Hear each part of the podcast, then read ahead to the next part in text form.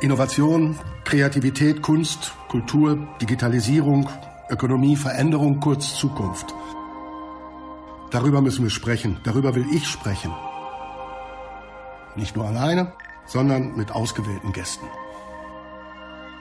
In der dritten Folge von Gorny Meets haben wir einen Ausschnitt des Abschlusspanels für Sie, liebe Zuhörer und Zuhörerinnen, zum Thema internationale Rahmenbedingungen für die Kultur- und Kreativwirtschaft vor dem Hintergrund eines anstehenden Brexits. Unter den internationalen Experten und Expertinnen war Desiree Wach vom VUT, die wir vor der Diskussion nach ihrer Meinung fragen konnten. Aber hören Sie selbst.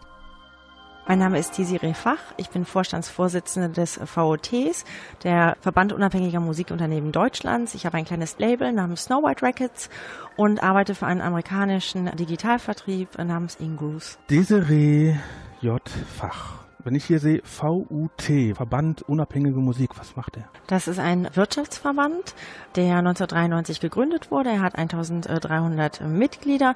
Wir setzen uns für die rechtlichen, wirtschaftlichen und politischen Interessen ein für kleine und mittelständische Musikunternehmen in Deutschland. Das sind Labels, Verlage, Bookingagenturen, aber auch viel selbstvermarktende Künstler und Künstlerinnen. Hier geht es ja um Innovation. Wir sind hier auf den CED NRW. Und warum ist Innovation wichtig, äh, gerade hier fürs Ruhrgebiet, obwohl du ja aus Berlin kommst, und dessen Kreativwirtschaft? Weil natürlich Innovation die kulturelle Vielfalt und Diversität total nach vorne bringt. Und gerade weil das Ruhrgebiet ja auch schon eigentlich so eine kulturelle Vielfalt hat, äh, muss diese auch reflektiert werden in der Kreativ- und Kulturwirtschaft, finde ich. Gibt es große Unterschiede zwischen Berlin und den kleinen oder großen Ruhrgebiet? Äh, eigentlich finde ich, ähneln die sich sehr. Also weil es ist natürlich, es ist ein Melting Pot von vielen unterschiedlichen Menschen. Das ist natürlich in Berlin auch so. Und da ist immer eine Subkultur, also heute gibt es ja keine Subkultur mehr, aber es ist immer da, äh, wo unterschiedliche, viele Menschen, junge, alte aufeinandertreffen, passiert was. Und das ist deswegen ist es sehr ähnlich dem Berlin, dem Ruhrgebiet.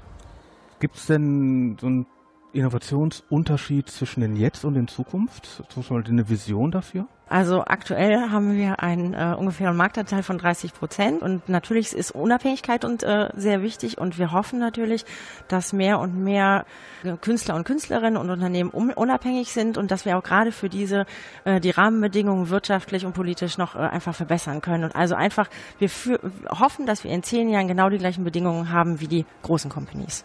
Und jetzt mal eine ganz böse Frage: Was kommt nach Spotify? Es, ich glaube, es wird ein, äh, also es gibt ja schon High Resolution, aber das ist ja auch schon wieder ein alter Hut. Äh, äh, ich, da kommt auf jeden Fall was, aber ich weiß noch nicht genau was. Aber ich bin selber gespannt, was da kommt. Also du glaubst aber, dass es irgendwie weitergeht? Ja klar, auf jeden Fall. Also wir kommen nicht zurück auf Vinyl. Äh, also äh, Vinyl hat ja auch ein Wachstum und äh, ähm, obwohl äh, immer von dem Vinyl-Hype geredet wird, hat, ich glaube, das Vinyl ähm, ja äh, im ersten Halbjahr 2018, glaube ich, knapp fünf Prozent gehabt. Das wird es für Liebhaber auf jeden Fall geben und es wird äh, Liebhaber und Liebha Liebhaberinnen, aber äh, das wird eher dann, glaube ich, so ein Zusatzprodukt sein. Aber generell, was Streaming ist mir auch ein sehr wichtiges Thema, äh, ist es natürlich total toll, dass man wirklich halt Zugriff auf die ganze Musikbibliothek hat. Ich glaube, das wird halt natürlich auch langfristig Menschen generell wieder näher an Musik ranbringen. Also bist du für Spotify, Amazon, Deezer, was es nicht noch alles gibt? Ich bin für einen fairen Markt und für eine natürlich, und das ist wahrscheinlich, deswegen ist mir der VOT auch sehr wichtig, äh, eine, für eine faire Monetarisierung, an der noch gearbeitet werden muss. Also du meinst, aktuell ist sie nicht fair? Es kann noch besser werden. Also es muss ist also gerade also ich rede da ganz konkret äh, möchte ich über YouTube reden über den Value Gap da ist auf jeden Fall da muss halt noch äh, da müssen wir Indies auch nochmal ran und halt äh, die generelle generelle Musikszene muss mal ran. Also ist eigentlich die Vision ist für die Erschaffer von Kreativ mehr Kohle rauszukriegen. Ja. Und daran arbeiten wir. Danke. Okay, danke dir.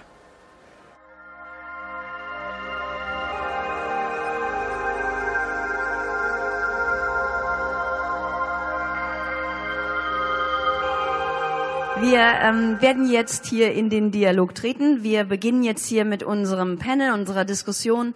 Ähm, und ich freue mich sehr auf die Panelisten. Sie sehen, wir haben hier sehr viele Stühle, die wir besetzen wollen. John ist schon da, John Newbegin. Vielleicht machen wir auch die zwei Plätze, die da sind, schon mal voll mit denen, die wir auch kennen, nämlich Dr. Kim Lauenroth. Herzlich willkommen auch hier oben auf dem Panel. Heute auch schon mal hier mit seinem Vortrag äh, dabei gewesen, also Digital Design Vordenker und Dr. Anne Stanross. Please um, and come here and sit with us.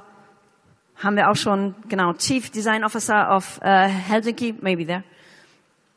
Und mittlerweile auch beratend tätig. Wir haben auch von ihr schon den Vortrag gehört über ihre ja doch Dystopien der Zukunft. Auch darüber können wir sprechen. Dann heute ist auch dabei die Modedesignerin und Vorstandsvorsitzende vor allen Dingen der German Fashion Designers Federation, Eva Gronbach. Herzlich willkommen. Mit Hund. Kommt der da hoch? Ja, ne?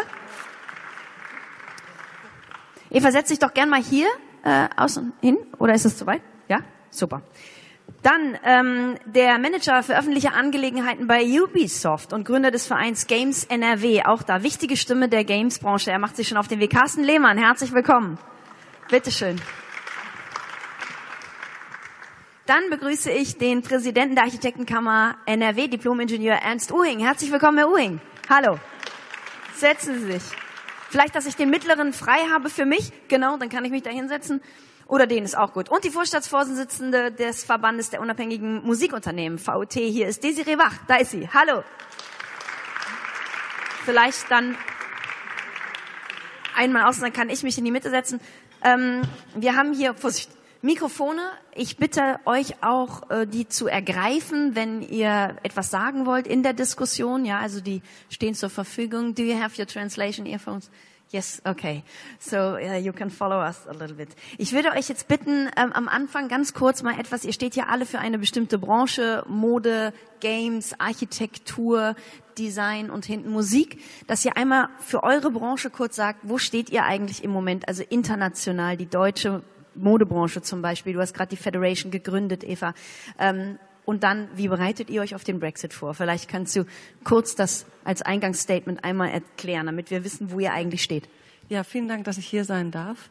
Die ähm, Modebranche ist eine Sache. Ich würde gerne für die Modedesigner sprechen. Das heißt, ich spreche von High Fashion, also richtig äh, Design als Kulturgut. Das ist das, was wir transportieren wollen. Und das, da stehen wir in Deutschland sehr schlecht, als schon seit vielen Jahren.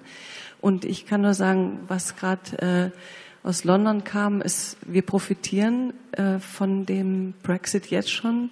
Viele Designer kommen nach Berlin oder ähm, also das ist tatsächlich schon eine Welle, die ähm, ich spüre. Und ähm, andererseits leiden die Firmen, die nach England verkaufen wollen, weil die alle nicht wissen, wie es geht. Und das ist ein Riesenmarkt und äh, to Total Confusion. Nicht die Partyreihe aus Köln, sondern jetzt im Business. Wirkt sich das jetzt schon aus? In sechs Wochen Stände der Brexit bevor, wenn er denn kommt. Ich glaube, John Newbegin hofft ja immer noch, dass er nicht kommt. Ähm, bei der Mode weiß ich, es gibt lange Vorlaufzeiten. Das heißt, man muss jetzt schon Kollektionen bestellen, man muss jetzt schon, ähm, äh, man hat schon jetzt wahrscheinlich auch äh, Vorlauf, ne? Wie, ja, die Budgets werden eingefroren oder die, die Engländer wissen nicht, wie sie die, die Text draufsetzen sollen, wer das macht, ob es der Vertreter macht, ob es der Hersteller macht, ob es der Verkäufer macht und dann kaufen sie nicht ein. Und äh, das ist das ist ein Riesenmarkt, der, der wunderbar funktioniert hat die letzten Jahre. Und ähm, es wird einfach, der Handel findet jetzt schon nicht mehr statt, kann man sagen. Ganz kurz. Unter noch. Schock, unter Schock. Also, also ihr seid, auch die deutschen Designer stehen. Ja, auch die deutsche, der deutsche Markt. Mhm. Diese Federation, die ihr gegründet habt, die Fashion Design Federation, ist ganz neu, relativ frisch. Geht es auch darum, dass ihr eine Kraft entwickelt und eine Stimme habt? Also es geht darum, ähm, das hatten wir jetzt noch gar nicht zum Punkt, dass wir politisch werden, dass wir Modedesigner politisch werden. Ich habe das ja schon in meiner Design-DNA. Ich muss kurz sagen, dass ich 15 Jahre Steinkohle-Bergbauarbeiter ähm, Kleidung von der stillgelegten Zeche hier aus dem ganzen Ruhrgebiet genommen habe, transformiert habe und für sehr, sehr viel Geld designt in die Welt verkauft habe, als es das Wort Upcycling noch nicht gab und letztes Jahr hier unten in der Ausstellung war. Und ich wollte nur mal sagen, dass diese, diese, das ist eigentlich ein Symbol dafür, wenn eine Krise ist, müssen wir Kreativen, wir werden kreativ.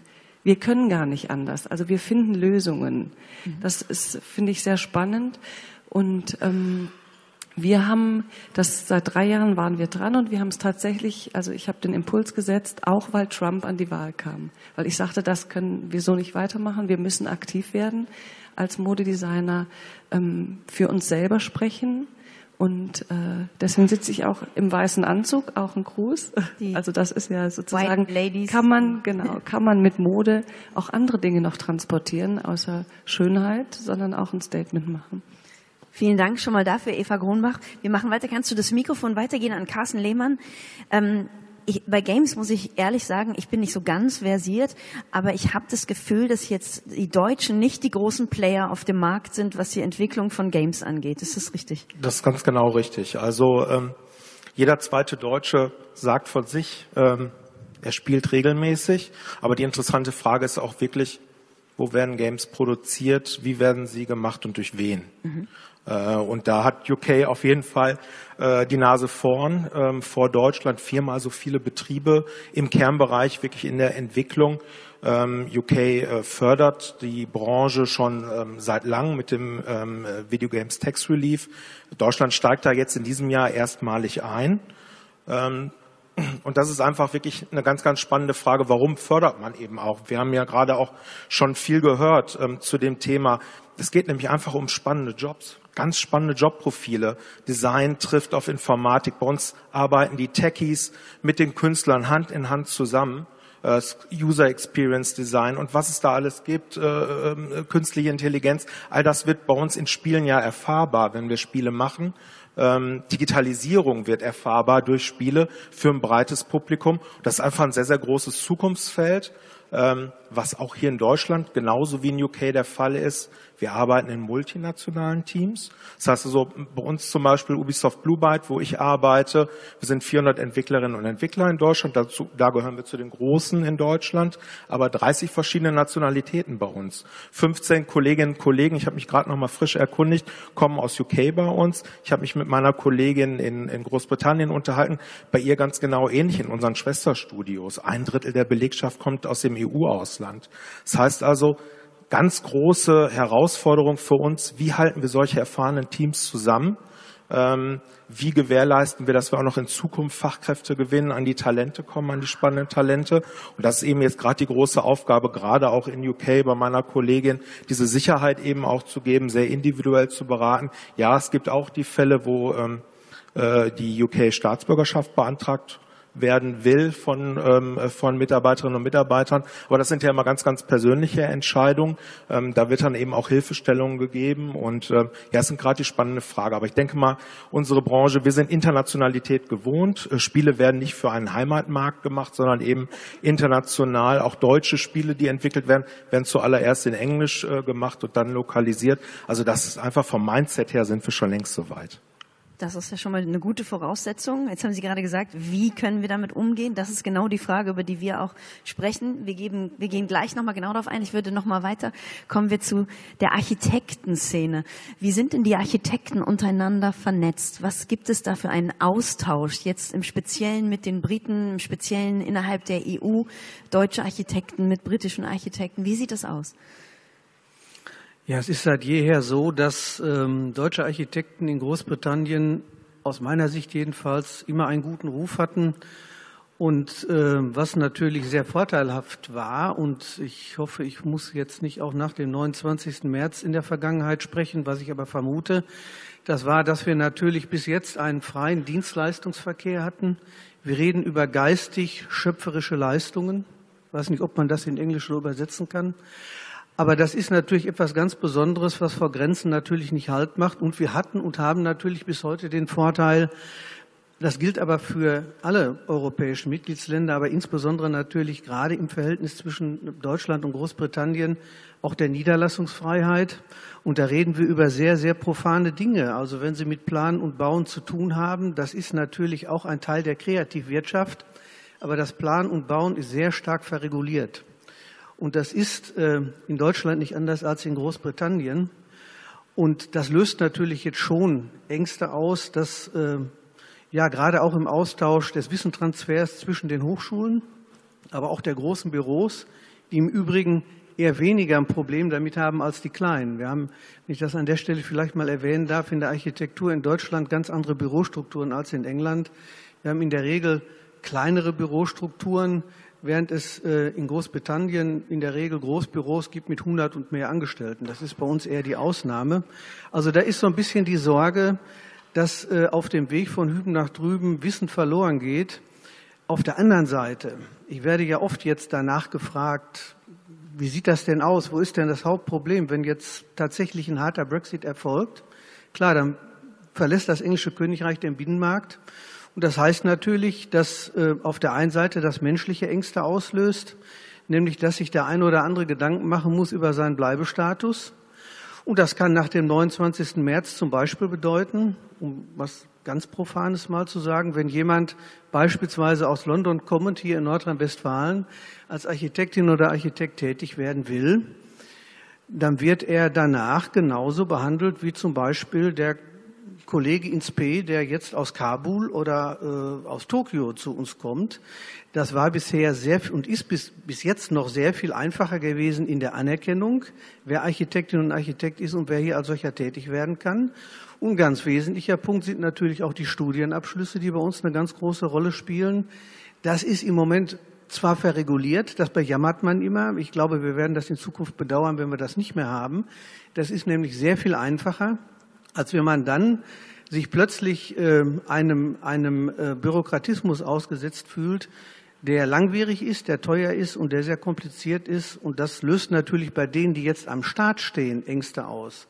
Aber bei denen, die schon unterwegs sind, also es gibt ja eine ganze Reihe Kolleginnen und Kollegen, die auch in London beispielsweise, gerade in London tätig sind, die sind etabliert. Die haben auch Bürostrukturen, die Büros weiter so äh, führen zu können. Das wird für die eher kein Problem sein. Schwieriger ist es aber für die jungen Leute. Und nochmal, das immer vor dem Hintergrund, dass gerade äh, junge deutsche angehende Architektinnen und Architekten immer gerne nach England gegangen sind, insbesondere nach England und auch da gern gesehen waren. Gerne deswegen, weil es inspirierend ist und weil, nehme ich auch an, die Kreativszene eben dort auch so ist, dass man als junger Mensch gerne dort Zeit verbringt, was ja auch sehr, sehr wichtig ist. Dr. Anne Stanros, ähm, ja, äh, Sie reisen sehr viel rum. Sie, wir haben eben schon von Ihnen gehört im Vortrag, dass Sie sich allerdings große Sorgen um die Zukunft machen. You told about the challenges in the future.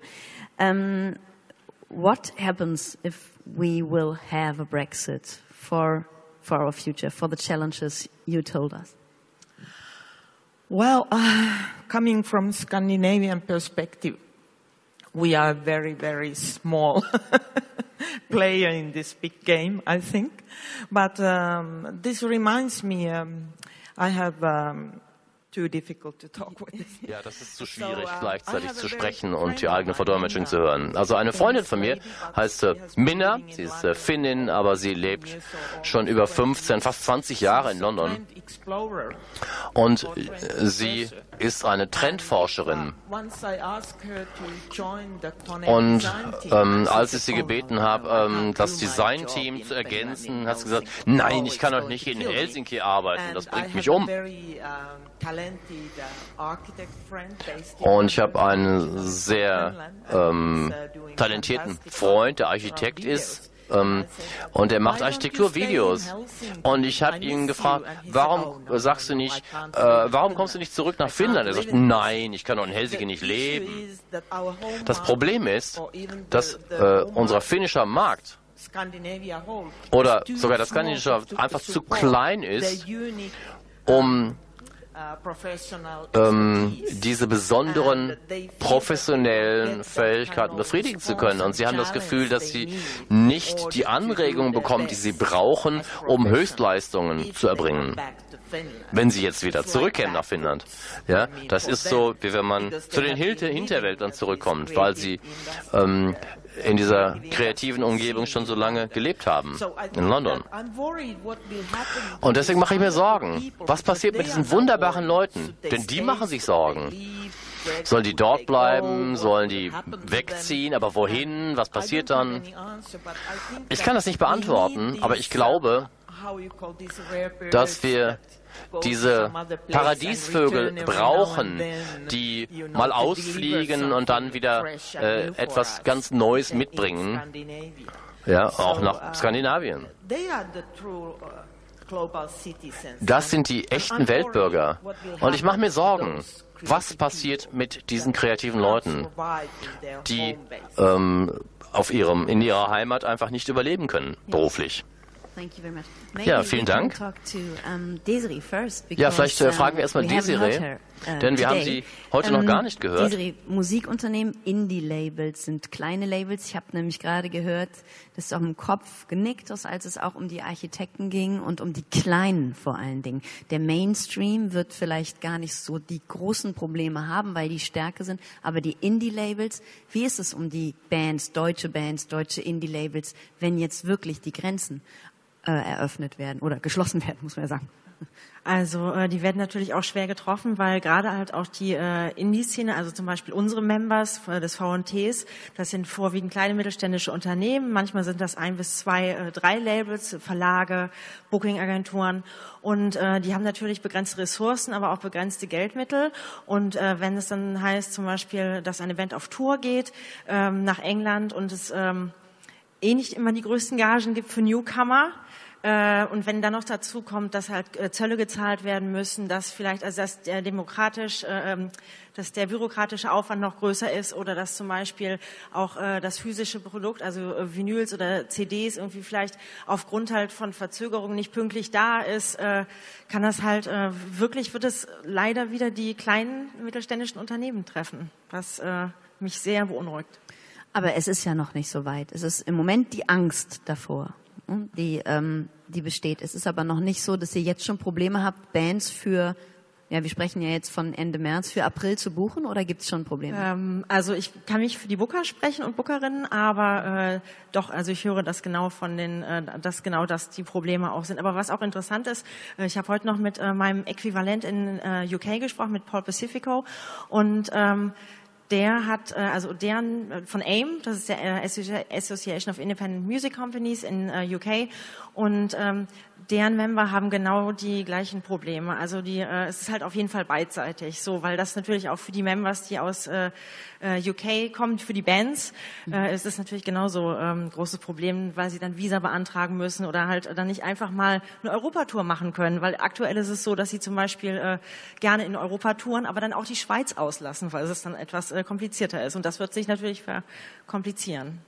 Bei den Indie-Labels habe ich auch gehört, dass natürlich alle auch gemeinsam in der EU zusammen einen, einen gemeinsamen Akteur bilden, um zum Beispiel mal gegen Google, gegen Amazon ähm, auch auftreten zu können. Das ist jetzt für die britischen Indie-Labels auch schwierig, weil sie jetzt im Grunde genommen allein stehen, wenn sie nicht mehr. Oder kooperiert ihr einfach weiter? Also kann man sich da solidarisieren, ganz unabhängig davon, ob die Grenze besteht oder nicht? Also auf jeden Fall solidarisieren wir uns. Also ich glaube, das ist auch der Indie-Gedanke, der, der Gedanke der Unabhängigen, dass man, äh, soweit es geht, zusammenarbeitet. Also auf der europäischen Ebene, aber auch international, also auch weltweit. Absolut.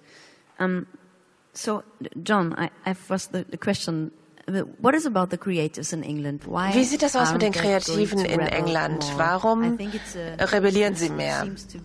Es scheint mir etwas zu sein, wo Journalisten und Politiker. Nun, ich kann einige Punkte ansprechen. Ich stimme mit Ihnen überein, dass in den ganzen Bereichen des direkte Problem ist, dass große Bereiche, ähm, große Unternehmen mitspielen, die ein großes Maß an Bürokratie haben. Und da ist natürlich egal, wie der Brexit ausfällt, wird Bürokratie eine große Rolle spielen. Die großen Unternehmen werden mit dem großen Oberbau damit ähm, umgehen können. Aber die kleinen, aufstrebenden Unternehmen, die wirklich kreativen Unternehmen werden leiden. Diversity. Therefore, sorry, can't quote Yes.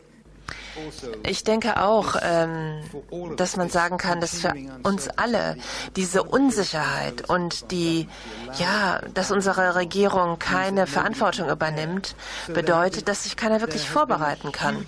Es gibt wirklich sehr viel Lobbyarbeit aus den verschiedenen Bereichen der Kreativwirtschaft in Großbritannien, wo man sagt, die Musiker müssen ernst genommen werden, Harmonisierung ist wichtig, auch die gegenseitige Anerkennung und Akkreditierung, sodass man zum Beispiel ein Musikinstrument mit ins Flugzeug nehmen darf, kann ja schon ein Problem sein. Es gibt so viele winzig kleine Regularien, die man noch gar nicht angesprochen hat. Was passiert? Ja. Und egal wie es ausgeht, es wird Verzögerungen geben, aber wenn der Brexit kommt, wird es definitiv einen gewissen Zeitraum geben von großer Konfusion. Das kann man nicht umgehen. Und äh, was wir derzeit beobachten, ist, dass viele Handelsinstitute und äh, Agenturen in Großbritannien ihre Ideen vorbereitet haben, ja. Und wenn sie dann wissen, was kommen wird, dann werden ihnen unabhängige Fonds errichtet, damit es eben nicht mehr diese Diskrepanz gibt zwischen den Großen und Kleinen in der Chancengleichheit. Also ähm, das kann tatsächlich hilfreich sein. Aber man kann es einfach nicht umgehen. Es wird so sein, dass zumindest kurzfristig und mittelfristig das passieren wird, dass es einen sehr, sehr negativen Effekt haben wird und sehr viel Schaden anrichten wird auf beiden Seiten des Kanals. Warum gehen Sie dann nicht auf die Straße und demonstrieren, die Kreativen? Warum rebellieren Sie nicht mehr? Ich muss jetzt vorsichtig sein, was ich sage. Es gab bereits viele Demonstrationen und Lobbyarbeit. Meine Freunde sagen, wenn wir jetzt nur Franzosen wären, dann hätten wir ja gelbe Westen und könnten die, die Stadt anzünden. Gut, aber ich muss vorsichtig sein. Ja, ich möchte mich jetzt nicht in. Also, es gab viele Demonstrationen, es gab viel Lobbyarbeit, auch äh, einen sehr kraftvollen Austausch, ja. Die Regierung hat vielen öffentlich finanzierten Agenturen verboten, über den Brexit zu reden und einen Standpunkt zu beziehen. Wir haben, uns wurde das gesagt. Wir bekommen äh, tatsächlich Unterstützung von der Regierung und wir durften uns nicht äußern. Und ähm, gut, wir, haben da einen Maulkorb und das ist verrückt. Und der Widerstand ist nicht so, wie soll ich das ausdrücken, nicht so akut, wie er sein könnte und sollte. Ist vielleicht nicht so sichtbar von, von außen, aber es gab sehr, sehr intensive Lobbyarbeit auf allen Ebenen. Es fühlt sich aber so an, als würde man gegen eine Mauer reden. Und wenn es keine, solange es keine Klarheit gibt, wird es auch unmöglich sein, praktische Pläne zu schmieden. Ähm, die Demonstration, die Lobbyarbeit geht aber weiter. There's some hope for us, maybe. Es gibt also Hoffnung. Dr. Kim Launroth, wir haben Sie auch gerade schon gehört. Sie haben uns über Ihr Manifest erzählt. Sie haben auch interessanterweise ja Parallelen zur Architektur gezogen. Also das war ja eh sehr spannend, auch mit Bauhaus. Ja, was glauben Sie denn, wie sich auch die Design-Digitalbranche noch mehr vorbereiten kann auf den Brexit? Also ich spreche ja für, im Gegensatz zu der Spieleindustrie ja für den langweiligen Teil. Bisschen näher der, das Mikro. Ich spreche ja für den etwas langweiligeren Teil der Softwareindustrie. Wir machen ja für ganz viele Unternehmen, Banken, Versicherungen eigentlich im Tagesgeschäft Software. Das Spannende da ist, dass das gar nicht so richtig auf dem Radar ist. Weil wir sind ja nur transitiv dran. Also ne, das, was unsere Kunden trifft, trifft uns, weil wir das in Software umsetzen müssen. Was ich viel mehr beobachte, ich habe ja noch einen Fuß in die akademische Welt was Digital- und Softwareindustrie angeht. Und da erlebe ich so eine Art Landflucht aus Großbritannien. Also selbst gestandene Kollegen, die lange Jahre in London und anderen britischen Städten an Universitäten gelehrt haben, suchen sich Plan B in anderen europäischen Ländern. Das geht ja im Akademischen, geht das ja relativ schnell. Dann ist man mal Gastprofessor und dann ist man mal hier und da. Und was ich halt sehe, ist, dass da ein massiver Braindrain passiert von Leuten, die Digitaltechnologie voranbringen. Gut für uns, schlecht für Großbritannien. Und was es mit dem Rest der Wirtschaft macht, bin ich ehrlich gesagt blank, muss ich ganz ehrlich sagen. Da muss man mal schauen, was passiert. Ja, ich meine, in dieser Position befinden wir uns ja alle, dass wir schauen, was, was passiert. Ich finde äh, das Signal eben gerade irritierend, dass ja die EU-Bürger zum Beispiel, die auch in Großbritannien leben oder die, die jetzt gehen, das sind ja auch die Menschen, die eigentlich genau das machen, was uns die EU ermöglichen wollte, dass wir flexibel sind, dass wir überall arbeiten können. Das sind die mutigen Menschen, die ihre Heimat oft verlassen haben, um woanders was aufzubauen. Die sind jetzt in England, drei Millionen haben Sie auch gesagt, John Newbegin. Die sind jetzt in England, die haben sich da was aufgebaut und die sind jetzt am Ende die, die bestraft werden, die vielleicht vielleicht Schwierigkeiten haben mit dem Aufenthaltsrecht zum Beispiel. Was ist das für ein Signal, was da gesendet wird? Nun ja, also alle EU-Bürger, die im Moment in Großbritannien arbeiten und leben, dürfen bleiben. Ja, also das war sehr klar eigentlich ausgedrückt. Es gibt zwar einen Registrierungsprozess, aber das Problem ist ein anderes, äh, was Sie auch gerade gesagt haben. Die Unsicherheit bedeutet, dass Menschen nichts für die Zukunft planen können. Und es stimmt in der akademischen Welt, was Sie auch sagten. Die Leute wissen eigentlich nicht, was passiert eigentlich, wenn Subventionen für bestimmte Forschungsprojekte bestehen. Kann man die Partner in Großbritannien behalten und können sie überhaupt dann noch die Führung übernehmen? Also die Dynamik dieser Beziehungen ist in Frage gestellt. Und ich glaube, Akademiker und auch Arbeitende, die arbeitende Bevölkerung, ähm, haben die Garantie, im Land zu bleiben. Ja, aber die Menschen fühlen sich vielleicht so, als seien sie nicht willkommen, weil ähm, gerade auch eine gewisse, also die, gerade besonders die rechten ähm, Zeitschriften und Zeitungen in Großbritannien, diese, den Menschen dieses Gefühl vermitteln, dass sie vielleicht nicht mehr willkommen sind. Und äh, das sind Menschen, wo die Kinder in Großbritannien aufwachsen, die gehen auf englische Schulen und fragen sich, hm, mache ich die richtige Entscheidung für mein Kind? Sollte ich in andere, ein anderes Land ziehen, weil äh, die Dinge ziehen, weil die Dinge ja schwieriger werden könnten? Also es ist diese Unsicherheit, die ist furchtbar. Und die zehrt an den Kräften.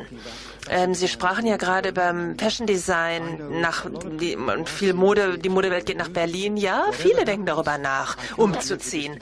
Ähm, was auch immer passiert, diese Unsicherheit ist das Problem. Und ich muss jetzt etwas unternehmen, damit ich jetzt was tue, damit es hinterher nicht so schmerzhaft wird. So denken die Leute. Und deswegen ist es so verantwortungslos von unserer Regierung, keine klaren Entscheidungen zu treffen. Das ist diese Unsicherheit, wo die Leute gezwungen werden, Entscheidungen zu treffen, die sie vielleicht gar nicht machen wollen oder auch würden unter anderen Umständen. Das ist die Tragödie.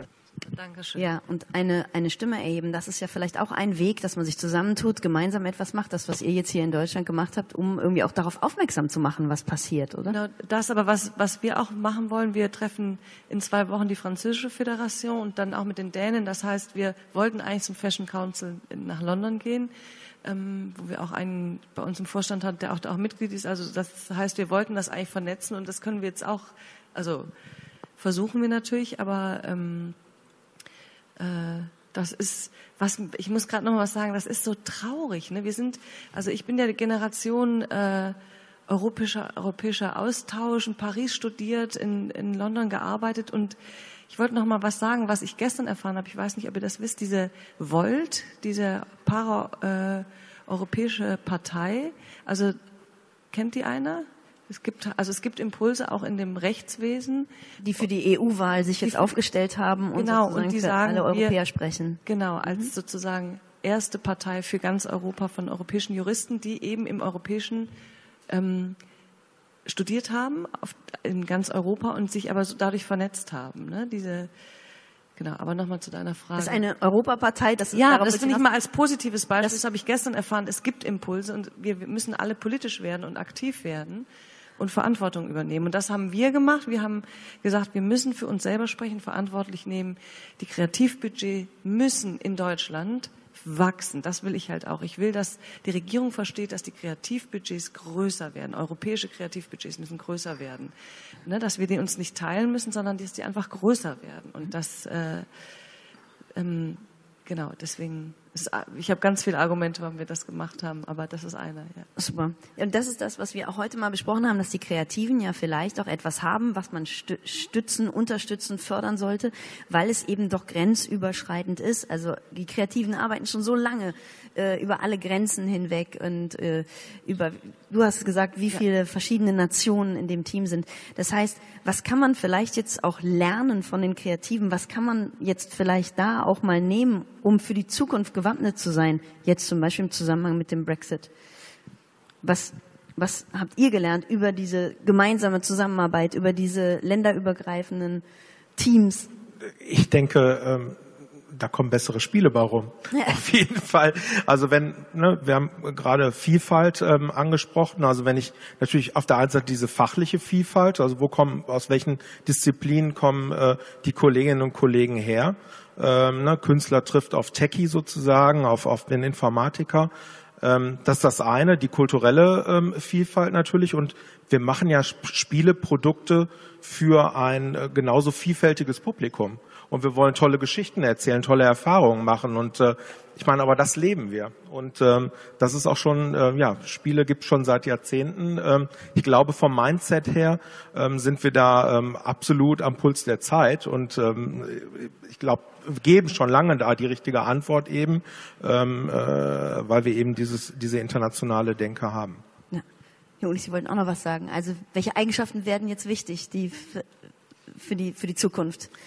Ja, das hört sich jetzt sehr banal an. Ich entschuldige mich fast dafür, das zu sagen, Kreativität. ähm, Kreativität Wäre heute genau richtig. Kreativität einfach deshalb, das fängt für uns damit an, genau hinzuhören und genau hinzugucken, was da eigentlich passiert. Ich gebe Ihnen recht und wir sind uns mit Sicherheit zu 100 Prozent einig, dass dieser Vorgang ein absolut trauriger ist. Freunde lässt man nicht so ohne weiteres so ziehen und wir lassen sie auch nicht ziehen. Ich will das gleich dazu sagen. Also erstens genau hinzugucken will heißen, ich kann jetzt nur für, für die Architektenschaft sprechen. Das mag bei Ihnen anders sein. Aber es gibt durchaus auch Dinge, jedenfalls bei uns, die sind von dem Brexit überhaupt nicht tangiert. Und ich will das überhaupt nicht gut reden. Aber auch die müssen wir jetzt rausarbeiten. Äh, wir haben da relativ frühzeitig mit angefangen. Ich nehme mal zwei Beispiele. Für uns ist ja zum Beispiel alles, was mit Technik auch zu tun hat, sehr wichtig. Das heißt, auch das ist alles normiert, auch nicht nur bei uns, sondern auch im Vereinigten Königreich. Da werden wir weiter zusammenarbeiten können, denn das ist auf europäischer Ebene im CEN geregelt und da wird das Vereinigte Königreich weiter dabei sein. Ist ein so ein Punkt. Das nächste ist, was für uns immer ganz wichtig ist, dass sowohl die Briten bei uns als auch wir bei ihnen weiterhin Zugang haben zu öffentlichen Ausschreibungen und zu Wettbewerben, Architektenwettbewerben. Ganz wichtig. Das ist auf WTO-Ebene geregelt, ist auch so ein Beispiel.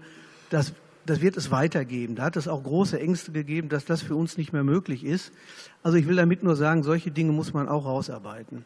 Und was mir ganz, ganz wichtig ist, knüpft vielleicht so ein bisschen an, an das, was Sie auch gesagt haben. Übrigens interessant für mich natürlich als Architekt mit dem, ba mit dem Bauhausgedanken, mit der Bauhausidee, was übrigens kein Baustil ist, sondern wirklich ein, eine, eine Idee ist, unterlegt, dass nämlich äh, diese Diskussion um BIM für uns ganz wichtig ist.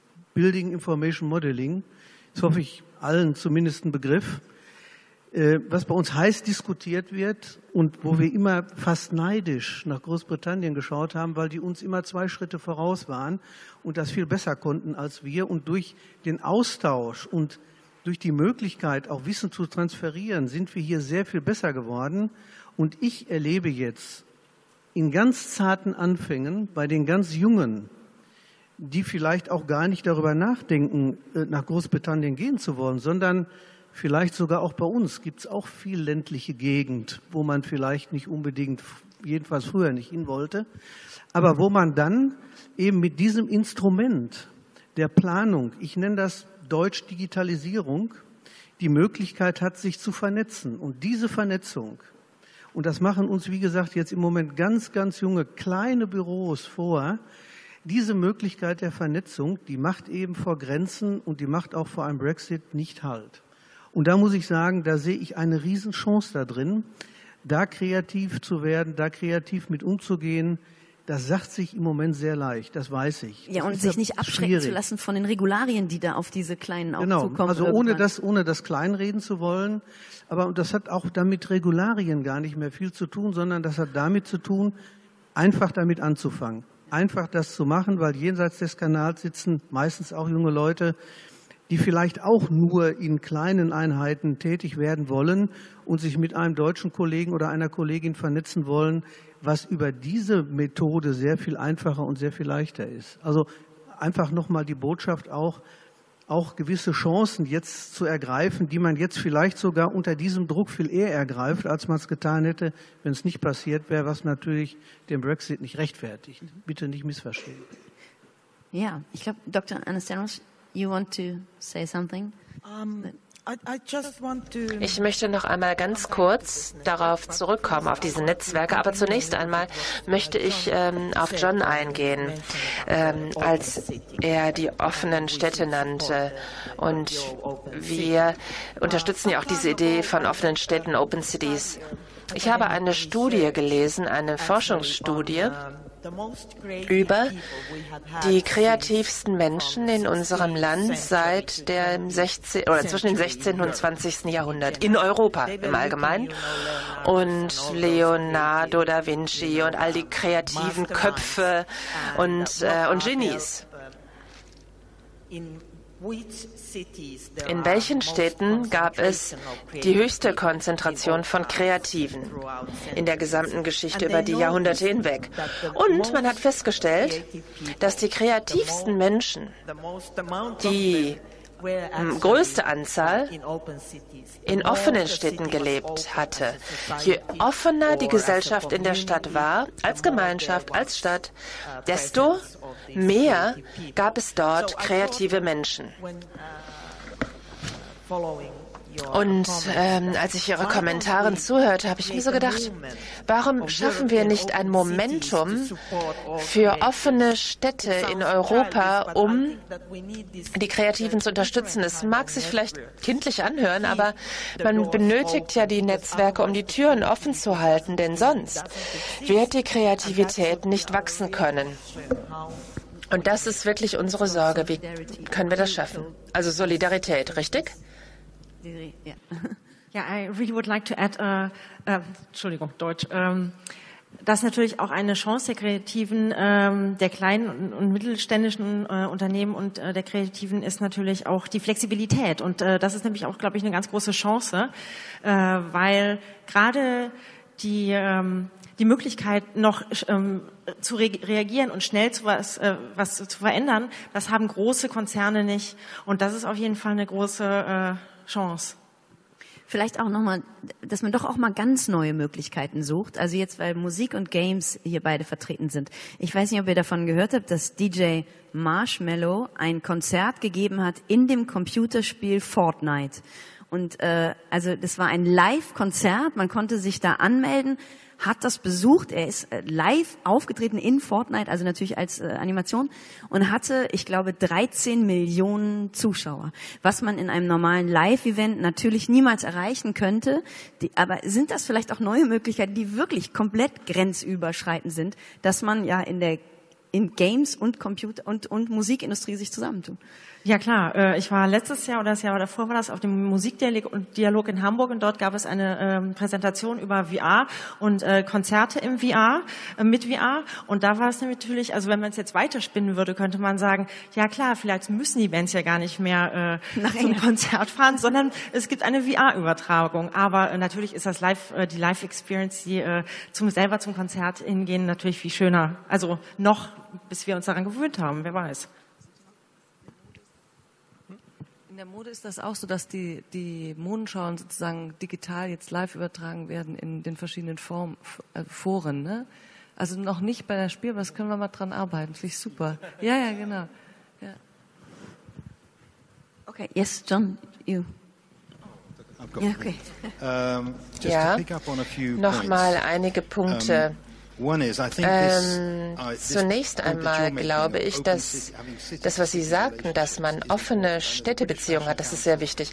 Der britische Moderat hat auch bereits in Mailand darüber diskutiert, ähm, sich gegenseitig zu unterstützen egal welche Zölle da sind, welche Grenzen da sind, um einfach nicht Waren nur hin und her zu schicken, sondern Ideen auszutauschen. Und ich glaube, so sollten auch Städte miteinander interagieren. Nicht nur in diesem unmittelbaren zu, ähm, Zusammenhang, sondern in der ganzen Welt werden Städte Motoren für Wachstum.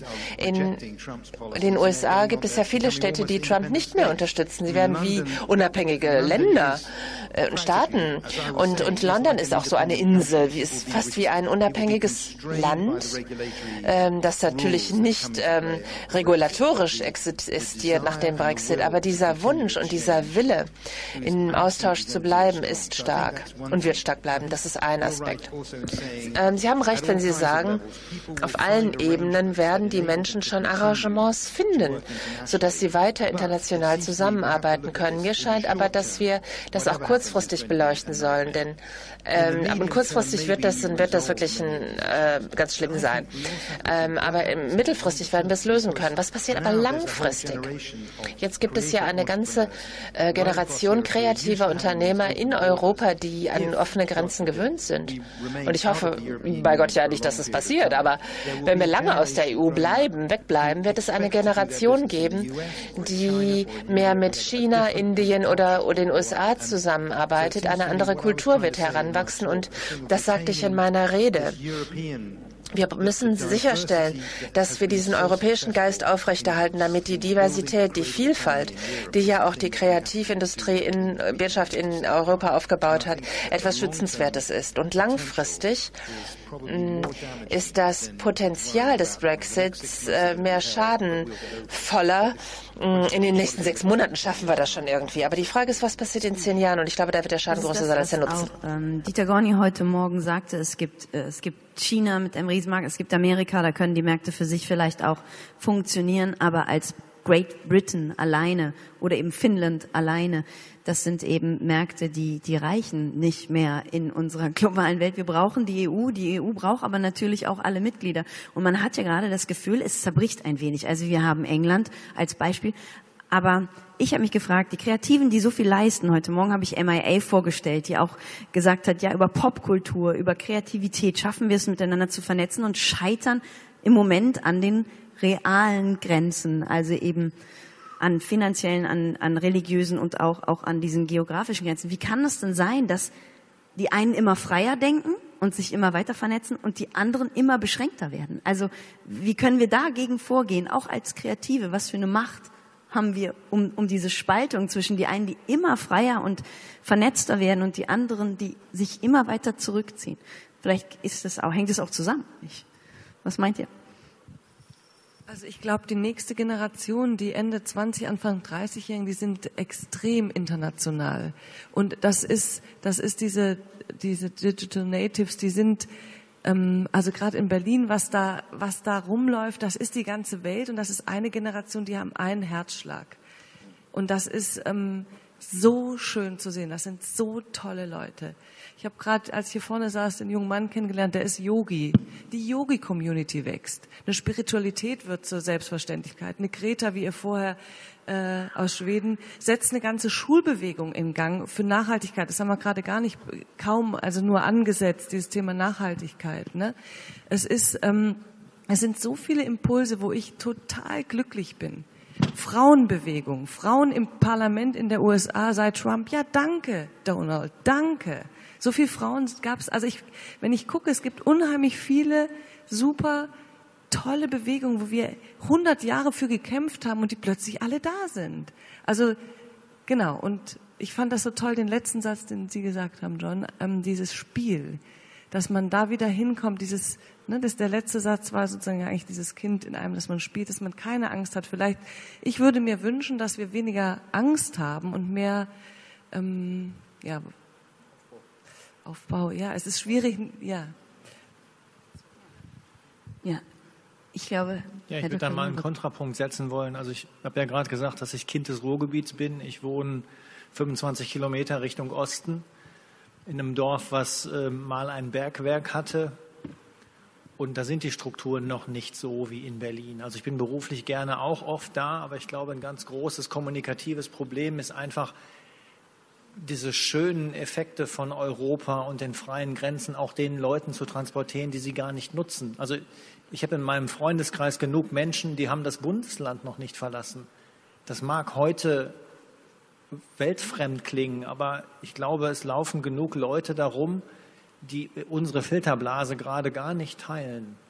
Und ist, glaube ich, ein Kreativproblem, sich dem mal zu nähern, dass Leute, die irgendwie gerne in Dortmund wohnen und nur für Auswärtsspiele die Stadt verlassen, klar zu machen, was Europa bedeutet und was das bringt. Deswegen, ich glaube, wir sind da noch nicht über den Berg. Und also mag jetzt hart klingen, aber wenn, wenn, wenn sich Großbritannien von was immer auch Brexit bedeutet erholt und man sieht, dass das was doch irgendwie ein Gefühl hat, dass das was bringt, habe ich so ein bisschen die Sorge, dass das eine Welle lostreten könnte. Man muss ja nur nach Italien gucken. Die sind ja auch gerade, jetzt nicht gerade. Ist ja überall passieren ja, ja gerade genau. dieser Prozess. Ja. Genau. Und deswegen ist, glaube ich, jetzt Marketingkampagne das falsche Wort. Aber es ist halt, also ich glaube, die ganzen Kreativbranchen müssen einfach mal aus ihrer Filterblase herausrufen und sagen, ganz ehrlich, wenn ihr die Klamotten, die Spiele, die Technologie, whatever haben wollt, dann ist das was ist das was grenzenübergreifendes. Vielleicht ist das schon made in oder made by Europe. Man sagt ja immer made in Germany ist ja immer Quatsch, ne? Aber made in Europe oder dass, dass man sich irgendwie da mal draufstürzt und sagt, hey, das ist entstanden, weil wir zusammengearbeitet haben. Das ist ein Produkt von Zusammenarbeit. Ich habe gerade keine bessere Idee, aber ja, absolut. Ein, auch ein wichtiger Impuls. Ich würde, ähm, da wir ja auch in den Dialog treten wollen mit dem Publikum und äh, es gibt gerade, glaube ich, eine Wortmeldung, wenn ich das richtig gesehen habe, vielleicht zwei sogar. Alles klar, genau. Ähm, ja, weil wir wollen natürlich auch uns öffnen und sprechen. Bitteschön.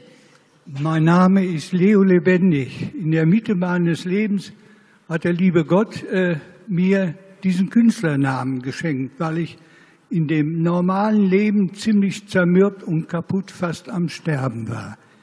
Äh, ich äh, äh, habe Ihre Frage eben äh, auf mich motiviert gefühlt, meine Hand zu heben, äh, als Sie da sagten, ja, äh, die anderen, warum reagieren die nicht? Da haben Sie die Religion genannt.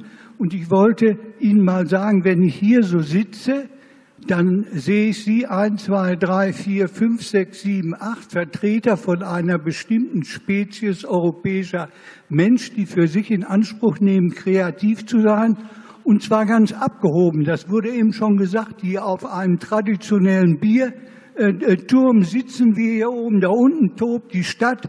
Da sind die ganzen Bürger. Und vor 78 äh, habe ich mit Freunden hier in in Dortmund ein äh, Kreativzentrum äh, gegründet. Das war damals äh, in Berlin und in Nürnberg äh, auch so geschehen unter dem Motto, jeder Mensch ist Künstler. Sie kennen ja alle diesen schönen Satz und das haben wir ernst genommen.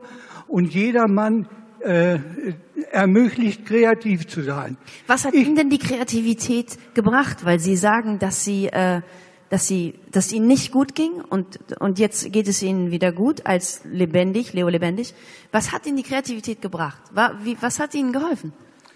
Äh, mir hat geholfen, dass ich äh, mich äh, selbst aus dieser Misere durch die Bewegung, ich habe ein Lichtsignal sozusagen erhalten in meiner Seele, das hat mir Kraft gegeben und ich habe weiter mit Menschen Kunst gemacht, das mache ich immer noch.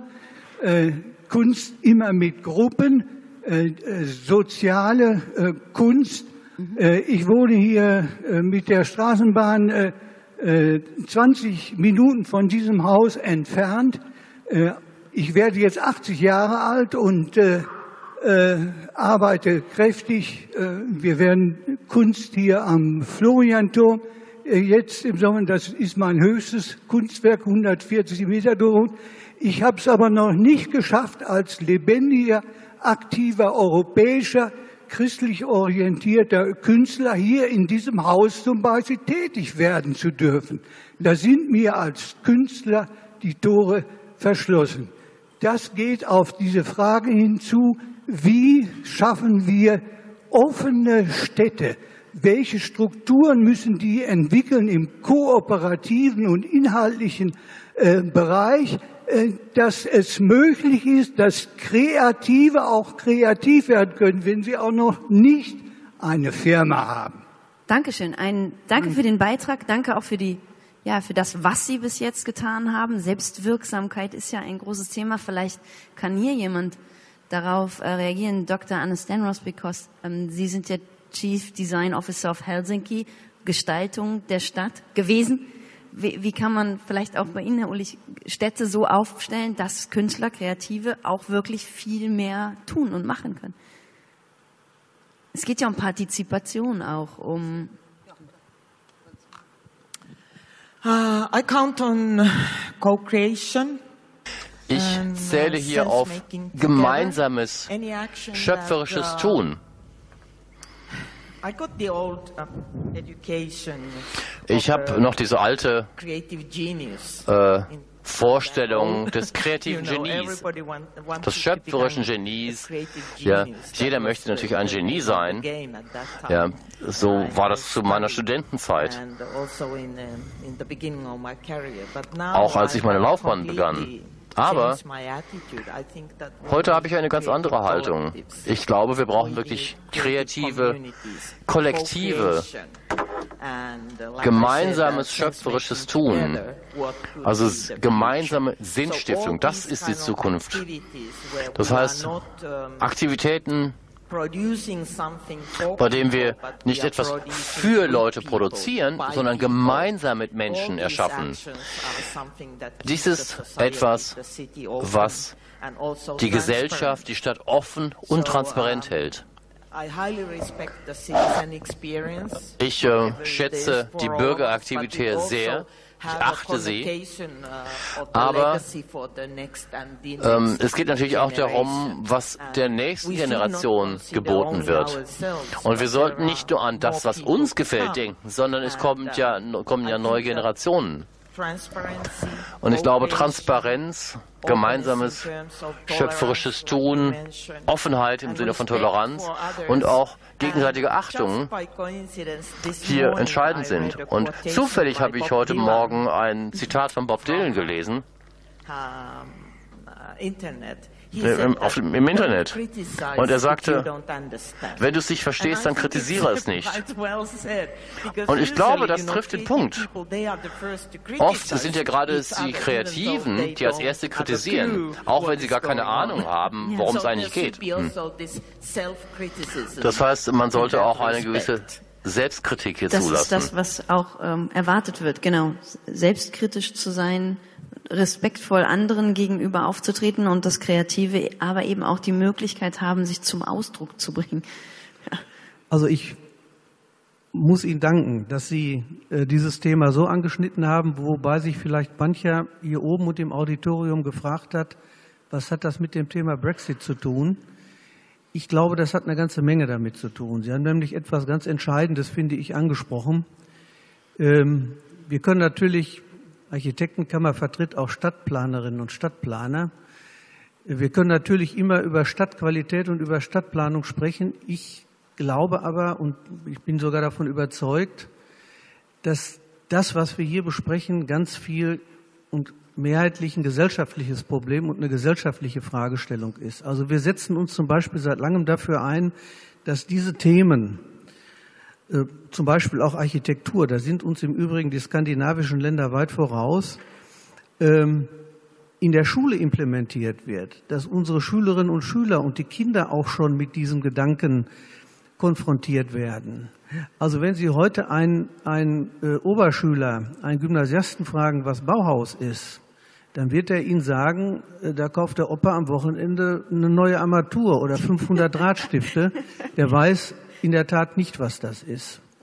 Ähm, insofern, glaube ich, äh, spielt das eine ganz große Rolle, dass diese Dinge in unserer Gesellschaft mehr ankommen. Und wie gesagt, das fängt bei den Kleinen, sind. bei den Kindern, also das genau, dass sie das lernen, dass, damit umzugehen, auch kreativ damit umzugehen, überhaupt auch diesen, diesen Freiraum zu schaffen. Da sind wir relativ schwach auf der Brust, muss ich dazu sagen. Und äh, gestatten Sie mir, wenn Sie hier Dortmunder sind, das muss ich dann doch sagen, Sie sind ja hier und leben ja hier in einer Stadt, die, glaube ich, hier schon, ohne dass ich mit Dortmund verheiratet bin, obwohl ich diese Stadt sehr, sehr attraktiv und gut finde. Sie leben in einer Stadt, die hier schon eine ganze Menge macht. Das sehen Sie zum Beispiel an dieser Veranstaltung, das sehen Sie daran, dass am 4. November hier in Dortmund ein sogenanntes Baukunstarchiv eröffnet wurde und entstanden ist, wo ich persönlich stolz drauf bin und kein Mensch mitgerechnet hat, dass es sowas jemals hier geben wird. Übrigens herzliche Einladung an alle, demnächst Bauhaus 100, Neues Bauen im Westen im Baukunstarchiv. Da hat Leonie Reigers, die dieser Straße hier und diesem Viertel ihren Namen mitgegeben hat, lange, lange aktiv gewirkt. Das müssen andere Städte erstmal schaffen. Aber was ich eigentlich sagen will, ist nochmal, das ist ein gesellschaftliches Problem, das ist nicht ursächlich nur ein stadtplanerisches Problem. Ähm, Ich heiße Prakash, ich bin aus Indien, aber ich lebe seit 16 Jahren in Europa, in Deutschland. Es ist eigentlich keine Frage, die ich stellen möchte, sondern ein Gefühl, was ich nach dem Zuhören entwickelt habe. Ich bin ein typischer Künstler, ich kenne mich mit Politik nicht aus, das heißt, ich begreife nicht, worum es beim Brexit geht. Aber ich kenne Leute, die ähm, ähm, wenig über die Europäische Union wissen und die haben dann für den Brexit gestimmt. Ich äh, wohne in einer kleinen Stadt hier in der Nähe, 25 Kilometer von hier in Hagen. Und ich habe Verbindungen in 25 äh, Länder. Und ähm, 30 Prozent Wachstum war in Großbritannien im letzten Jahr. Das heißt, ich habe mir große Sorgen gemacht. Was passiert mit meinen neuen Kunden in Großbritannien? Wenn man jetzt nicht an die finanziellen Probleme denkt, oh, Eva hat das äh, vorhin gesagt, dass es nicht nur um die Politik geht. Kreative ähm, Leute fragen sich, was bedeutet der Brexit am 29. Äh, März? In unserem Herzen gibt es keinen Brexit. Wir lieben die Briten. Und auch die Briten sollten ein solches Gefühl äußern. Ähm, das heißt, die Briten können sagen, wir sind vielleicht nicht mehr in der EU, aber wir sind Europäer. Und hier haben gerade die Kreativen eine Verantwortung. Die IT-Wirtschaft, ähm, Game-Entwickler, wir sollten unsere eigene Europäische Union schaffen. Ganz egal, was die Politiker machen. Und Sie haben ja auch sich schon in diese Richtung geäußert. Das war's. Ja, vielen Dank. Ja, da brauchen wir natürlich eine Plattform, auf der wir uns gemeinsam verbinden können. Eine Kreativ-EU schaffen, sozusagen, unabhängig von dem, was sonst passiert. Yes. Ja, nochmal kurz äh, zu dem Thema, was Sie gerade gesagt haben, ähm, was äh, in Ihrem Ort äh, passiert und Ihr Gefühl des Ausgeschlossenseins. Der Slogan der Kampagne, der die Leute überzeugt hat, für den Brexit zu stimmen, war, Holt euch die Kontrolle zurück. Es hat nichts zurück zu tun mit der Europäischen Union. Die Menschen haben das Gefühl, dass sie nicht mehr die Kontrolle über Leben haben. Jemand anders legt es fest, ihr Vorgesetzter, der Vermieter, die Stadtverwaltung. Und das war der Slogan, der so stark gewirkt hat sich die Kontrolle zurückzuholen. Und hier haben wir viel gesprochen über Städte und kreative Städte. Aber was passiert denn mit den anderen Gemeinden, die vielleicht nicht so kreativ sind? Wir haben jetzt eine politische Struktur, wo Leute das Gefühl haben, dass sie die Kontrolle über ihr Leben verloren haben. Und als wir die Organisation Creative England gegründet haben, ähm, sind wir ausschließlich außerhalb von London tätig gewesen. In London wäre das so einfach gewesen. Das heißt, wir gehen in die Kleinstädte, Kleinstädte in Schwierigkeiten. Und wenn man ähm, genauer hinschaut, dann sieht man, dass man sehr talentierte Leute dort findet, die oft, gar, oft häufig gar nicht wissen, wie gut sie sind.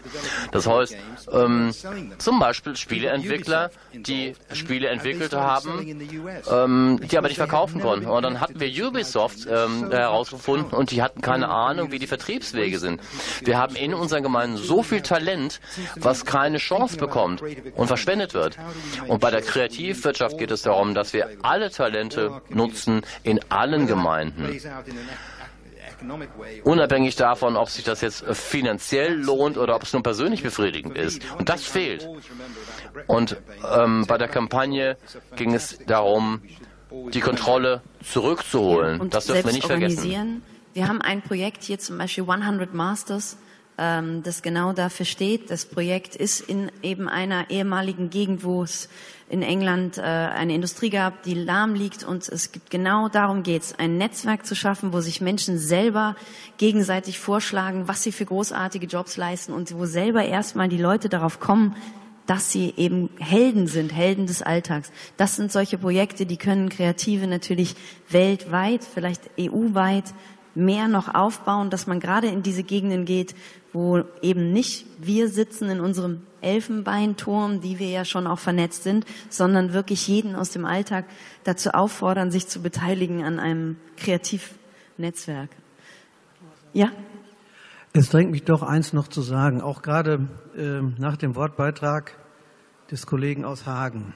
wo ich übrigens im Büro sitze und arbeite. ähm, ich erlebe in den letzten Jahren in erschreckender Art und Weise,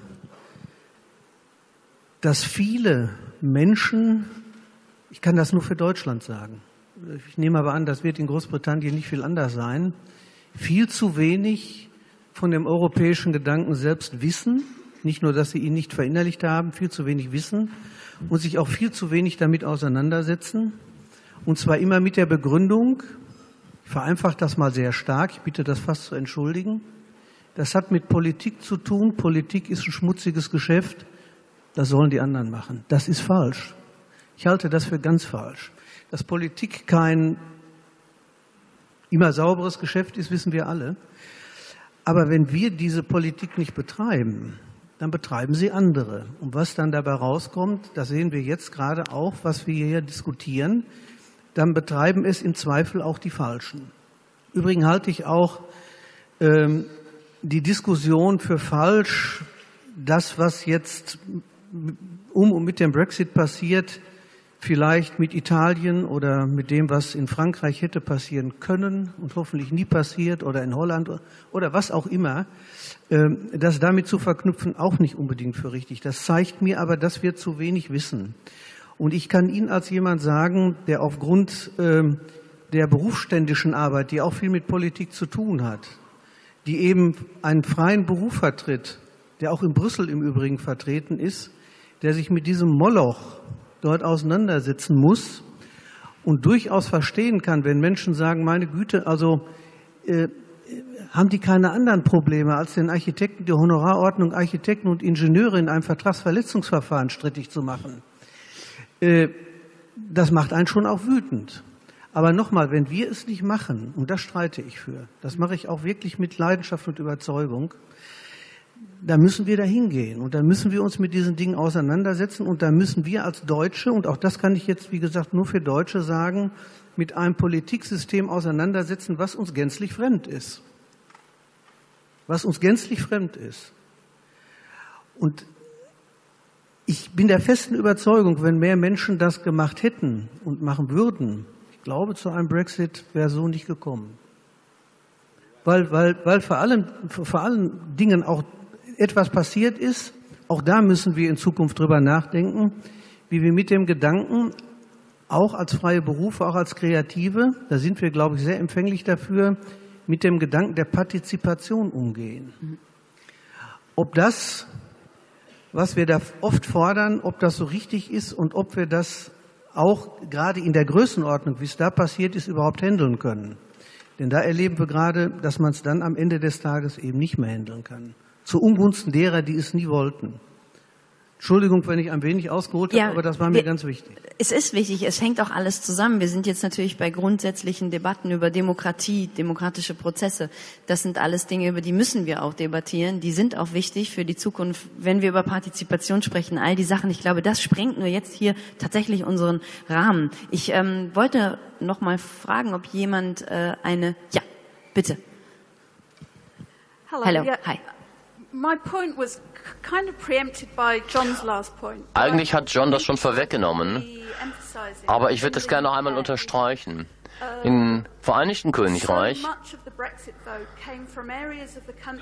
wurde gerade dort für den Brexit gestimmt, wo Menschen seit drei Generationen arbeitslos sind wo sie äh, stark eingeschränkt sind, wenig Zugang zu Bildung haben, ähm, zu Beschäftigung. Und das sind ja gerade die Sachen, die wir als selbstverständlich in Anspruch nehmen. Das heißt, wenn Sie fragen, ähm, warum protestieren die Kreativen nicht, ähm, ich glaube, dann liegt es daran, dass es hier auch ganz viel um Scham gibt, geht.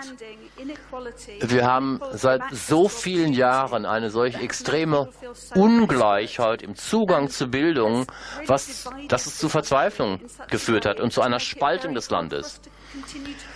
Und deswegen ist es so schwierig geworden, über diese äh, Spaltung hinaus zu kommunizieren. Und deswegen ist es so wichtig, dass John das angesprochen hat.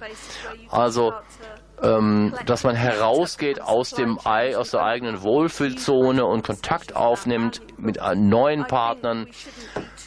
Und ich glaube, wir sollten hier nicht zu zuversichtlich sein, dass unsere Annahmen alle so richtig sind. Vielleicht geht auch nicht immer alles. Ja, das stimmt so. Aber vielleicht haben die Kreativen ja hier Lösungen. Es gibt natürlich auch Lösungen. Denn die Politik kann das nicht lösen. Oder findet vielleicht keine Lösung.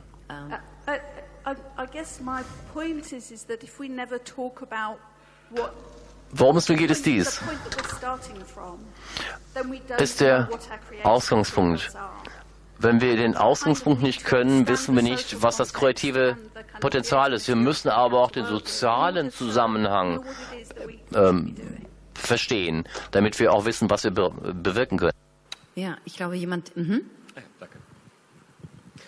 Ja, ich wollte noch mal ähm, eine kurze Frage stellen an äh, die Herrschaften hier oben. Und zwar, wir haben eine Menge darüber gesprochen, wie man da hinkommt, dass man diese Probleme lösen kann. Und zwischendurch kam auch mal das Thema digitale Lösungen auf. Also das war ja letzten Endes, äh, so habe ich das verstanden, ähm, eine Alternative, wenn ich halt quasi in der realen Welt, sprich Europa, halt einen Zusammenhalt verliere, dass ich mich äh, ähm, auf die Digitalität quasi stürzen kann und sagen kann, äh, lasst uns Möglichkeiten finden, im digitalen Bereich eigentlich eine Vernetzung zu realisieren und das als, als Basis zu nehmen, um eben auch Europa quasi zu leben.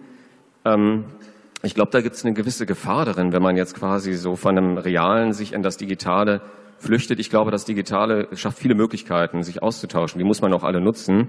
Und es gibt ganz viele Möglichkeiten. Aber ich glaube auf der anderen Seite, dass man, wenn man jetzt quasi zu sehr auf das Digitale fokussiert, äh, dass man dann eben auch ähm, berücksichtigen muss, dass das Digitale sich noch schneller ändert als das äh, Reale halt, die anderen Gefüge.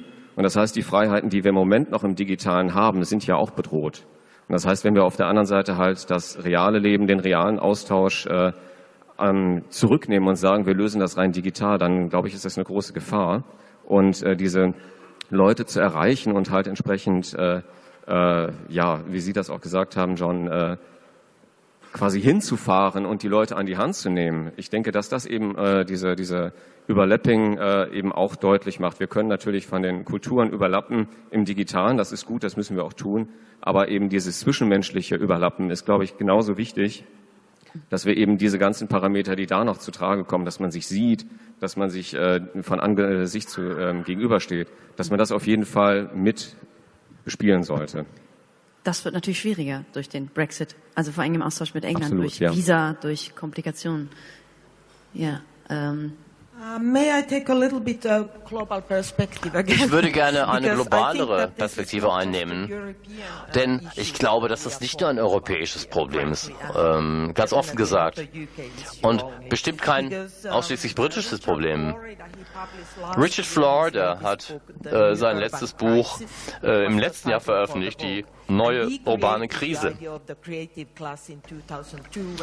Und er hat 2012 diesen Begriff der kreativen Klasse erschaffen. Und wir sind alle davon ausgegangen, ja, so wird es kommen. Ähm, die Mittelklasse äh, wird, die Kreativen werden alle Probleme in der Welt lösen.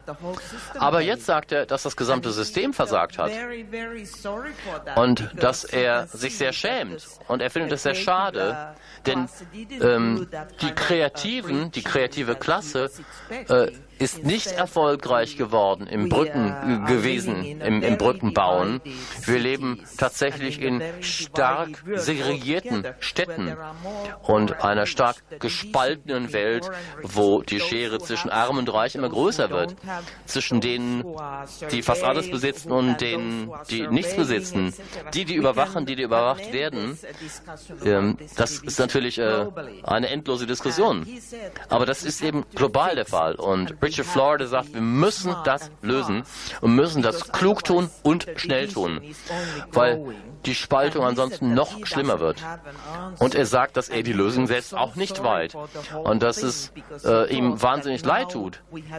Ähm, denn äh, laut ihm haben wir jetzt äh, ein System erschafft, ja, dank den Kreativen. Ähm, und die Erwartung war, das würde die Welt retten. Aber er schließt damit, dass wir die ideale Stadt neu denken müssen, damit die Städte tatsächlich für alle zur Verfügung stehen. Für alle da ist es. Ähm, ja, also kein Geld, aber dafür Ideen. das ist vielleicht dann das Motto, was die Lösung ist, wie wir irgendwie rauskommen. Ja, würde ich gerne noch äh, ergänzen. Äh, es gibt äh, gerade aktuelles Hip-Hop, deutscher Hip-Hop, deutscher Rap total aktuell. Also da ist es äh, kein, also keine Kohle am Anfang, aber es ist halt ein äh, hoher kreativer Output da. Aber er setzt natürlich auch viel um. Es wäre natürlich trotzdem schön, wenn die Kreativen mittelfristig auch die finanziellen Mittel bekommen, um halt dann auch ihre Projekte und Ideen so umzusetzen, dass äh, sie wirken und auch weiter wirken, größer werden und sich ausbreiten können. Gibt es noch aus dem Publikum Anmerkungen, Fragen? Äh, ich sehe schlecht was, weil da hinten habe ich so ein bisschen, ich weiß nicht, ob da jemand ist. Ähm, ja, äh, wenn jetzt, ja, klar, Eva, kann ich ganz kurz ein Mikrofon haben? Moment, bitteschön. Also es steht ja nicht nur der Brexit an, sondern es stehen ja auch noch die Europawahlen an. Ne? Und mhm. da vermisse ich total die Kreativbranche in der Aktivität und Aktivierung der äh, Wähler. Weil da habe ich nämlich totalen Schiss, dass äh, dass nicht nur wieder Brexit wird, sondern also dass die Jungen nicht wählen gehen, sondern dass, äh, dass viel zu wenig wählen gehen. Und da würde ich mir total wünschen, dass die Kreativbranche, also die Modedesigner, ich will eine Kampagne starten, dass wir sagen, geht wählen, dass Schauspieler sagen, geht wählen, dass Musiker sagen, geht wählen. Also das richtig, dass das vielleicht so wie Obama das gemacht hat, dass er Künstler mit reinholt, alle, dass wir einfach aktivieren, weil auf uns schaut man, das ist sozusagen, sind die attraktiven Branchen, Spiele oder was auch immer. Aber das würde ich mir total wünschen, dass die Kreativbranche die Europawahl äh, ähm, mit pusht, also dass pusht. wir sozusagen ja. aufrufen zum Wählen. Das ist so, ja, da ist ein bisschen. Also dass das Kreative politisch wird und die Politik kreativer. Genau. Das, genau. das sind die Wege. Ähm, ja, also ich ähm, würde sagen, ganz im, im, im Sinne von John, was er vorhin gesagt hat, spread love, not unhappiness, ist auf jeden Fall, das ist auf jeden Fall ein gutes Motto, mit dem wir hier verabschieden können. Yes. Ja, nochmal zu der letzten Bemerkung. Zwei kurze Anmerkungen. Ich war nach dem Tsunami 2011 in Tokio und habe zu einem sehr erfolgreichen älteren Geschäftsmann gesprochen. Und der Tsunami hat sich unglaublich auf die japanische Gesellschaft ausgewirkt. Er hat gesagt, dass mein Unternehmen, sein Unternehmen, eine Menge Geld in Kunstprojekte in der Region Fukushima äh, investiert hat. Und ich habe gesagt, die Leute sind obdachlos. Was sollen die mit Kunst? Und er sagt, wenn Leute nichts haben, dann können sie ihre Identität und ihre Würde nur durch Kunst und Kultur wieder aufbauen. Und wir vergessen, wie lebensnotwendig dies ist. Leute müssen ihre Kultur ausdrücken können. Sie haben Obama erwähnt. Als äh, Roosevelt in den 30er Jahren Präsident war, war es am Tiefpunkt der Depression so, dass ein Bundeskunstprogramm äh, gegründet wurde. Und wenn Sie gesagt haben, ich bin Fotograf, dann haben Sie eine Kamera bekommen. Und Zehntausende von Leuten haben in dieser Zeit angefangen, kulturell aktiv zu werden in ihrer Gemeinschaft. Sie haben damit kein Geld verdient, aber der Sinn der Geschichte war, dass Roosevelt den Leuten würde und Optimismus zurückgeben wollte. Man braucht dies als Grundlage.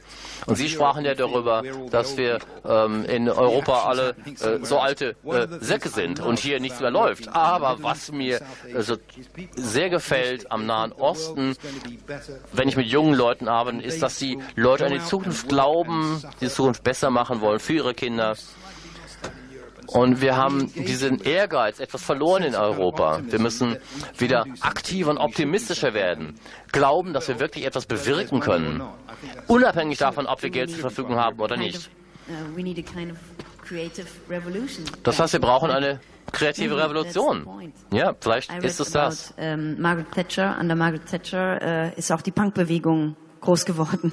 Vielleicht gibt es jetzt vielleicht in England auch wieder eine neue Bewegung unter den Repressionen, die, die, die entstehen. No, we did. but we need more punks. ja, also ich würde sagen, wir sind uns natürlich alle einig, ähm, äh, dass wir uns zur Internationalisierung bekennen. Grenzen dienen den Kreativen nicht, weder die im Kopf noch die im Ärmelkanal. Ähm, wir haben hier heute viel darüber gesprochen, aber natürlich wissen wir auch alle nicht, was geschieht durch den Brexit. Wir merken nur, er ist so das Damoklesschwert ähm, und wir haben alle große Sorgen, aber wir müssen hoffnungsvoll mit Visionen in die Zukunft blicken. Wir müssen weiter daran arbeiten, dass wir uns vernetzen, Kreative sich vernetzen. Äh, Solidarität ist ein großes Wort und auch jetzt etwas, worauf wir wirklich Wert setzen sollten. Empathie spielt übrigens, glaube ich, auch eine Rolle in der Zukunft. Es gibt jetzt Werte, die werden wichtig, die werden sehr wichtig. Die Kreativen stehen für diese Werte und sie sind auch die, glaube ich, die uns in die Zukunft bringen. Vielleicht schaffen sie es ja, die Kreativen auch nochmal den äh, Großbritannien wieder zurückzubringen in die in die EU oder vielleicht auch dafür zu sorgen, dass sie gar nicht erst austritt. John Newbegin hofft ja immer noch, dass in sechs Wochen kein Brexit geschieht. Ich denke auch, es wird sich auch erstmal noch mal verzögern. Wir werden noch mal eine, einen Aufschub bekommen. Ja, also macht weiter, optimistisch, entwickelt Visionen, arbeitet daran und vernetzt euch weiterhin. Schön, dass ihr alle da wart. Schön, dass ihr so viele Innovationen und Visionen entwickelt. Äh, danke dafür. Und äh, ich wünsche allen noch einen wunderbaren Tag und eine wunderbare Zeit. Vielleicht haben wir noch ein paar Minuten, um uns auch auszutauschen. Vielen Dank an dieser Stelle an alle. Spread love. Spread love, yes.